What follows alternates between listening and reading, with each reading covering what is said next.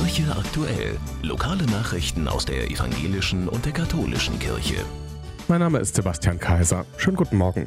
Der Katholikenrat Wuppertal hat auf seiner Vollversammlung eine neue Vorstandsspitze gewählt. Neue Vorsitzende ist Gerlinde Geißler, die von den stellvertretenden Vorsitzenden Verena Gabriel und Uwe Temme unterstützt wird. In seiner ersten Erklärung macht der neu gewählte Vorstand auf die heutige Europawahl aufmerksam und ruft zu reger Teilnahme auf. In der Erklärung heißt es, wollen wir das Projekt Europa, das uns seit Jahrzehnten Frieden und Wohlstand sichert, nicht gefährden, müssen wir wählen gehen. Hier ist jeder Einzelne gefragt. Nur ein sozial und gerecht gestaltetes Europa schafft Akzeptanz und ein Zugehörigkeitsgefühl. Als Christen sollten wir Europa nicht den Rechtspopulisten überlassen und uns für soziale Gerechtigkeit einsetzen. Mehr Informationen dazu gibt es auf der Internetseite www.katholikenrat-wuppertal.de. Auch von der evangelischen Kirche in Deutschland heißt es zur Europawahl heute, die Zukunft der EU geht uns als Kirchenmitglieder etwas an. Viele der großen Herausforderungen vom Klimawandel, der Digitalisierung über Asyl und Migration und den sozialen Zusammenhalt bis hin zur Friedenssicherung können nur gemeinsam bewältigt werden, heißt es in einer Veröffentlichung, die zur Wahl aufruft. Auf ekir.de erzählen Menschen aus der europäischen Ökumene, was ihnen an Europa wichtig ist. Wofür welche Partei steht, können sie mithilfe des Sozialomaten der Diakonie Deutschland herausfinden. Er beschränkt sich auf sozialpolitische Themen und die im Bundestag vertretenen Parteien.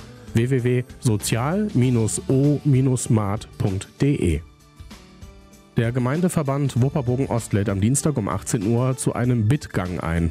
Seit Jahrhunderten werden die drei Tage vor dem Fest Christi Himmelfahrt als Bitttage bezeichnet und mancherorts auf verschiedene gottesdienstliche Weise aufgegriffen. Es wird besonders in freier Natur um die Erhaltung der Schöpfung, Früchte der Erde und viele weitere Anliegen gebetet. Der Hetberg in Langerfeld eignet sich gut, mal in Stille und mal betend gemeinsam zu besteigen, dort auf einem Platz die heilige Messe zu feiern und auf der anderen Seite wieder runterzulaufen. Treffpunkt ist die Kirche St. Raphael. Nach dem Bittgang gibt es noch einen Umtrunk.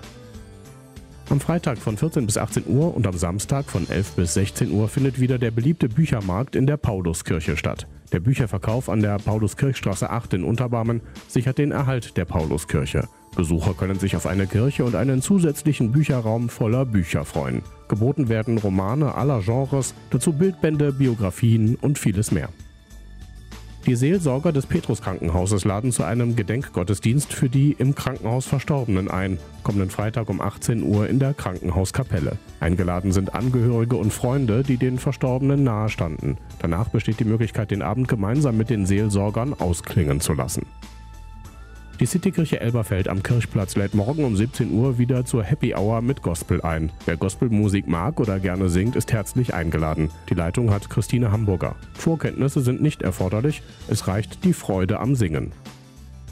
Die katholische Kirchengemeinde Herz Jesu feiert das Gedenken an den Roncalli-Papst Johannes 13. morgen um 19.30 Uhr im Roncalli-Zentrum am Deckershäuschen 94 mit dem Vortrag Die Bibel als Seele der Theologie. In dem Vortrag geht es um die Theologie im Zweiten Vatikanischen Konzil und die hohe Wertschätzung des Wortes Gottes heute.